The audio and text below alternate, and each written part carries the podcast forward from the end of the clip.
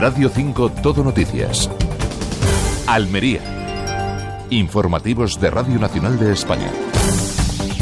Buenos días, ¿qué tal están? Empezamos mes, es 1 de marzo, donde les contaremos que el TSJ le ha dado 30 días al Ayuntamiento de Carboneras para revisar la licencia de obras del Algarrobico.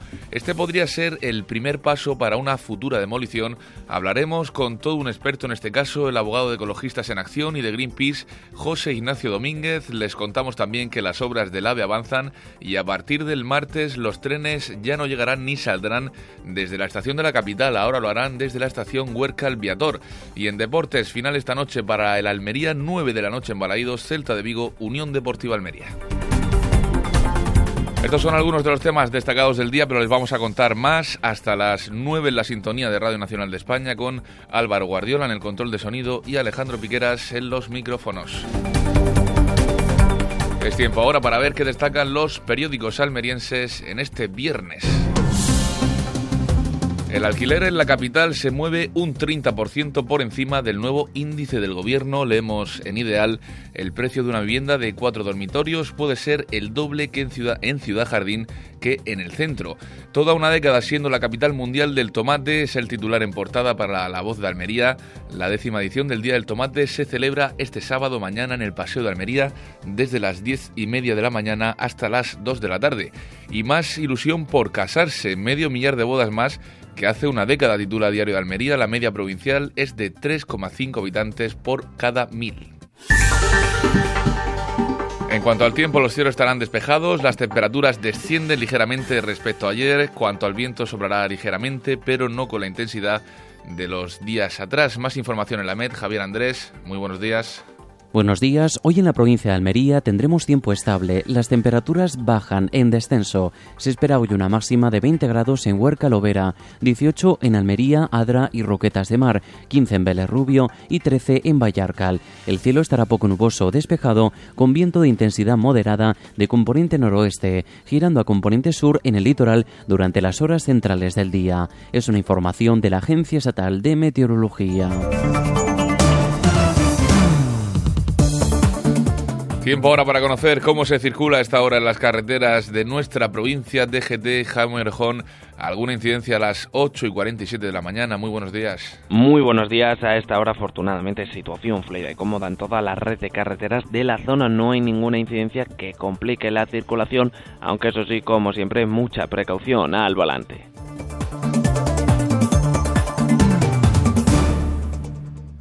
Se lo acabamos de contar, los trenes dejarán de llegar a la capital de Almería a partir del próximo martes. Ahora llegarán y saldrán desde la estación Huercal Viador, una situación que se mantendrá hasta la finalización de las obras de la integración del AVE en la capital. El subdelegado del Gobierno, José María Martín. Será una molestia ocasionada por estas obras importantísimas que se van a efectuar y que, entre tanto, Renfe va a disponer un servicio de transporte de autobuses entre la estación intermodal y la estación de Huerca Viator para seguir manteniendo la prestación del mismo. A partir de ese momento, pues veremos que las obras van a avanzar a mucha más velocidad. Desde la mesa del tren avisan que las comodidades no van a ser las mismas. José Carlos Tejada, presidente. Claro, se trata de una estación de un municipio pequeño eh, la comodidad que, podía tener la estación intermodal no la va a tener las futuras instalaciones de Huerca Viator. Y en Lorca se reúnen hoy alcaldes y portavoces del PP de Almería y de la región de Murcia para firmar el manifiesto por el impulso de las obras del corredor mediterráneo entre las dos ciudades. Asistirá la alcaldesa Almería, María Vázquez. El Tribunal Superior de Justicia de Andalucía ha resuelto darle un mes de plazo al Ayuntamiento de Carboneras para que inicie la revisión de la licencia de obras del Hotel del Algarrobico que data del año 2003 y cumpla así la sentencia en firme que le obliga a hacerlo. Ese es el primer paso necesario para poder empezar con el proceso de demolición. Esta decisión del TSJA viene después de que Greenpeace solicitara en enero a ese tribunal que obligara al ayuntamiento precisamente a hacer esta revisión. Tenemos con nosotros al abogado de Greenpeace, José Ignacio Domínguez, una de las personas que más sabe sobre este largo y enrevesado proceso judicial que engloba al Algarrobico. Muy buenos días, José Ignacio. Muy buenas. Y ahora, ¿cuál es el paso o cuáles son los pasos que tiene que dar el Ayuntamiento de Carboneras tras esta decisión del TSJA ¿Qué va a suponer esto para el algarrobico? Bueno, eh, hasta ahora pues ha, habido todo las administraciones implicadas lo que han hecho ha sido obstaculizar el derribo y una forma de obstaculizarlo es no cumpliendo las sentencias, sobre todo esta última que obliga al ayuntamiento a revisar de oficio la licencia. ¿eh? Eh, Juanma Moreno ya hace como dos o, tres años aprobó en los presupuestos una partida para derribar el algarrobico, pero es que eso es imposible. Quiere decir que antes de, derribar eh, hay que anular la licencia, lo ha dicho el Tribunal Supremo. O sea que esto es un requisito indispensable para derribar el hotel, el anular la licencia. Y el Ayuntamiento de Carboneras pues no está por la labor de cumplir esta sentencia ni ninguna, porque hasta ahora, ya digo, lo único que ha hecho ha sido poner obstáculos, ¿no? Y para llegar a anular definitivamente esa licencia, ¿quién tiene que hacerlo y qué tiene que hacer? Entonces ahora lo que tiene que hacer el ayuntamiento no es ni convocar plenos, ni pedir informes, ni seguir mareando la perdiz, como llevan haciendo desde hace ya 20 años. No, no. Lo que tiene que hacer el ayuntamiento es simplemente iniciar el expediente de revisión de oficio, que tiene que durar menos de tres meses, porque si dura más de tres meses caduca y tienen que empezar otra vez. Entonces, lo primero que tiene que hacer es pedir un informe al Consejo Consultivo Andaluz, porque así lo dice la ley, para que el Consejo Consultivo diga si está conforme con anular la licencia o no. Ya sabemos lo que va a decir el Consejo Consultivo Andaluz, porque lo ha dicho ya en varias ocasiones, en varios informes. Dice el Consejo Consultivo, la licencia es nula de pleno derecho y hay que derribar el inmueble. Lo ha dicho así, tajantemente. Entonces esto es un puro formulismo. El ayuntamiento sabe que tiene la obligación no solo de tramitar el expediente, sino de anularla, porque si no estaríamos ante un presunto delito ya de prevaricación, ya entraríamos en, en la jurisdicción penal, si ahora dicen que la licencia es legal, claro. Entonces, eso es lo que tiene que hacer. Sencillísimo, sencillísimo. ¿Cuáles crees tú, José Ignacio, que son los motivos de que el ayuntamiento no quiera cumplir esa sentencia? Quizá porque tenga que pagar una indemnización millonaria ¿no? a la empresa constructora.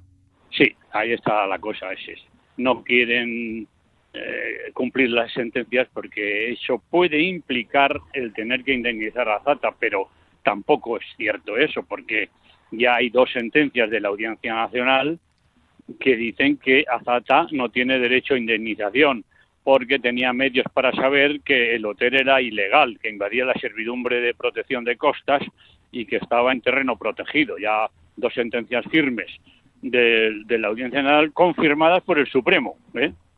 O sea que eh, es muy difícil que eh, Azata consiga una indemnización y al final ya veremos a ver quién paga el derribo. ¿Y tú tienes conocimiento de cuánto dinero pide Azata por esa indemnización? Pues ellos, mm, Azata creo que pide 70 millones, en la Audiencia Nacional pedía.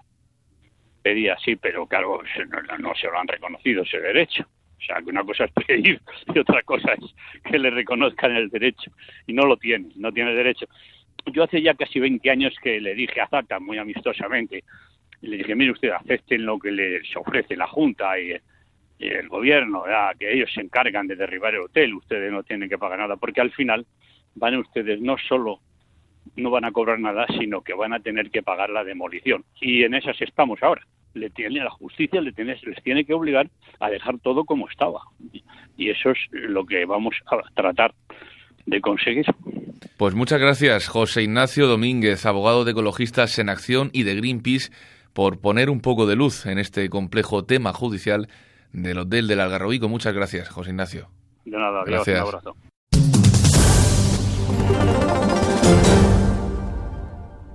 Les contamos que el destino Costa de Almería estará presente en una de las ferias de turismo más importantes a nivel mundial. Se trata de la ITB de Berlín que se celebra la semana que viene desde el lunes hasta el jueves a la que van cerca de 180 países. La oferta de Almería se ofrecerá en el stand andaluz que contará con 500 metros cuadrados y estará centrada en atraer turistas alemanes, el principal mercado andaluz después del británico. El objetivo es superar en este año 2024 los 2 2.700.000 turistas que visitaron la provincia de Almería en el año 2023. La alcaldesa María Vázquez. Almería va, va a llevar su campaña, la que llevamos a Fitur, que es Almería cambia tu perspectiva, en la cual pues no dejamos de mencionar las fortalezas que ya tenemos, la playa, el sol, la gastronomía, el clima, pero proponemos que la gente disfrute también de un enfoque deportivo y cultural que se están erigiendo ahora como valores de referencia. Y precisamente en el Pleno del Ayuntamiento de Almería del lunes que viene, la oposición quiere debatir varias cuestiones. Una de ellas, a propuesta de Podemos, es implementar una tasa turística en la ciudad, al igual que están planteando en Sevilla. El portavoz de la formación morada, Alejandro Lorenzo, lo ve como una buena manera de recaudar fondos para la conservación del patrimonio y la promoción de la ciudad. Una medida que se ha demostrado exitosa en otros lugares como puede ser Barcelona, Berlín y se trata básicamente de que los turistas contribuyan al mantenimiento local, al mantenimiento de los servicios públicos y al mantenimiento del destino turístico al que están visitando. Por su parte, el Grupo Socialista volverá a pedir que se cambie de ubicación el Dream Beach ante las quejas de los vecinos del Toyo, que es la zona donde se va a celebrar del 1 al 4 de agosto y donde se espera que acudan unas 140.000 personas. La portavoz Adriana Valverde una iniciativa donde pedimos a la alcaldesa y pedimos al equipo de gobierno que se pongan a trabajar para buscar otra ubicación distinta a esta dentro de nuestro término municipal, pero que estén en un lugar o unas parcelas donde no molesten ni perjudiquen a los vecinos y vecinas de nuestra ciudad. Más cosas, este jueves se ha puesto en marcha el traslado a tierra de los casi 200 inmigrantes que permanecían en la isla de Alborán desde el domingo cuando llegaron en distintas pateras procedentes de Marruecos. Durante estos días han sido atendidos por los miembros del destacamento naval de la Armada. Las condiciones meteorológicas han impedido llevar a cabo hasta ahora esos traslados y les contamos también que hoy Almería se va a convertir en la capital del liderazgo femenino en Andalucía. Hoy se celebra a las 11 de la mañana en la Casa de las Mariposas la tercera edición del evento Mujeres y Liderazgo en Andalucía que organiza Adiara Social, la primera consultora de igualdad de género de Andalucía. Participarán mujeres que han llegado a, a lo más alto en sus sectores, las cuales servirán de inspiración para los y las asistentes. Esta edición estará dividida entre mesas coloquio y entrevistas individuales capitaneadas por Seila Hernández, periodista que está detrás de la importante cuenta de Instagram, es decir, Diario Libertad Martínez es organizadora del evento. Y entonces, bueno, pues un poco un, evento inspirador para que otras mujeres eh, vean pues que es posible llegar a, altas esferas de, sectores donde no es difícil por, el techo de cristal y por un montón de, de circunstancias como son la conciliación. Radio 5. Deportes. El Almería abre hoy la jornada liguera número 27. A las 9 de la noche se enfrenta en Balaidos al Celta de Vigo, equipo que marca la salvación con 21 puntos. Es el partido más importante de la temporada y seguramente la última oportunidad para los de Garitano de seguir soñando con la salvación. Solo vale ganar, solo vale conseguir la primera victoria de la temporada. Este es un partido clave para nosotros. Lógicamente, si nos queda vida es a través de este partido y vamos con la intención de ganarlo. Nos pondríamos a tres partidos de la salvación y, quedarían once. Y, se verían las cosas totalmente diferentes. Entonces, este es un partido que tenemos que ganar y a eso vamos, a ganar a Vigo, ¿no? 9 de la noche, Estadio de Balaídos, Celta de Vigo, Unión Deportiva Almería, partido por la salvación. En Cultura les contamos que desde hoy hasta el domingo se celebra en la Plaza Vieja de Almería la novena Feria del Queso Artesano convirtiendo a nuestra ciudad así en la capital de provincia la única que acoge una feria de estas características. En esta edición han reunido a 18 queseros artesanos llegados desde toda España que elaboran el producto con leche de kilómetro cero en la mayoría de los casos en sus propias granjas. Estos días la feria estará activa desde las 10 y media de la mañana hasta las 10 de la noche. Escuchamos a la concejal Yolanda Robles. Además de ser la, feria de queso artesano más pura que hay en España, porque no hay otro tipo de queso que no sea artesano. No hay ningún otro producto. Hoy me han llamado food truck, me han llamado jamonero, mermelada. Lo siento, pero solo es una feria de queso artesano. Eso es hoy. Mañana la ciudad de Almería se va a convertir en la capital mundial del tomate. Se trata de la décima edición que se eh, va a celebrar en el Paseo de Almería desde las 10 de la mañana hasta las 2 y media de la tarde. Un paseo que estará lleno de actividades donde se van a repartir en bolsas solidarias 4.500 kilos de tomate y donde se esperan superar las 20.000 personas que fueron el año pasado. También habrá un desayuno y tapas solidarias por un euro. Volvemos con más información de Almería provincia en el repaso de las 2 menos 5.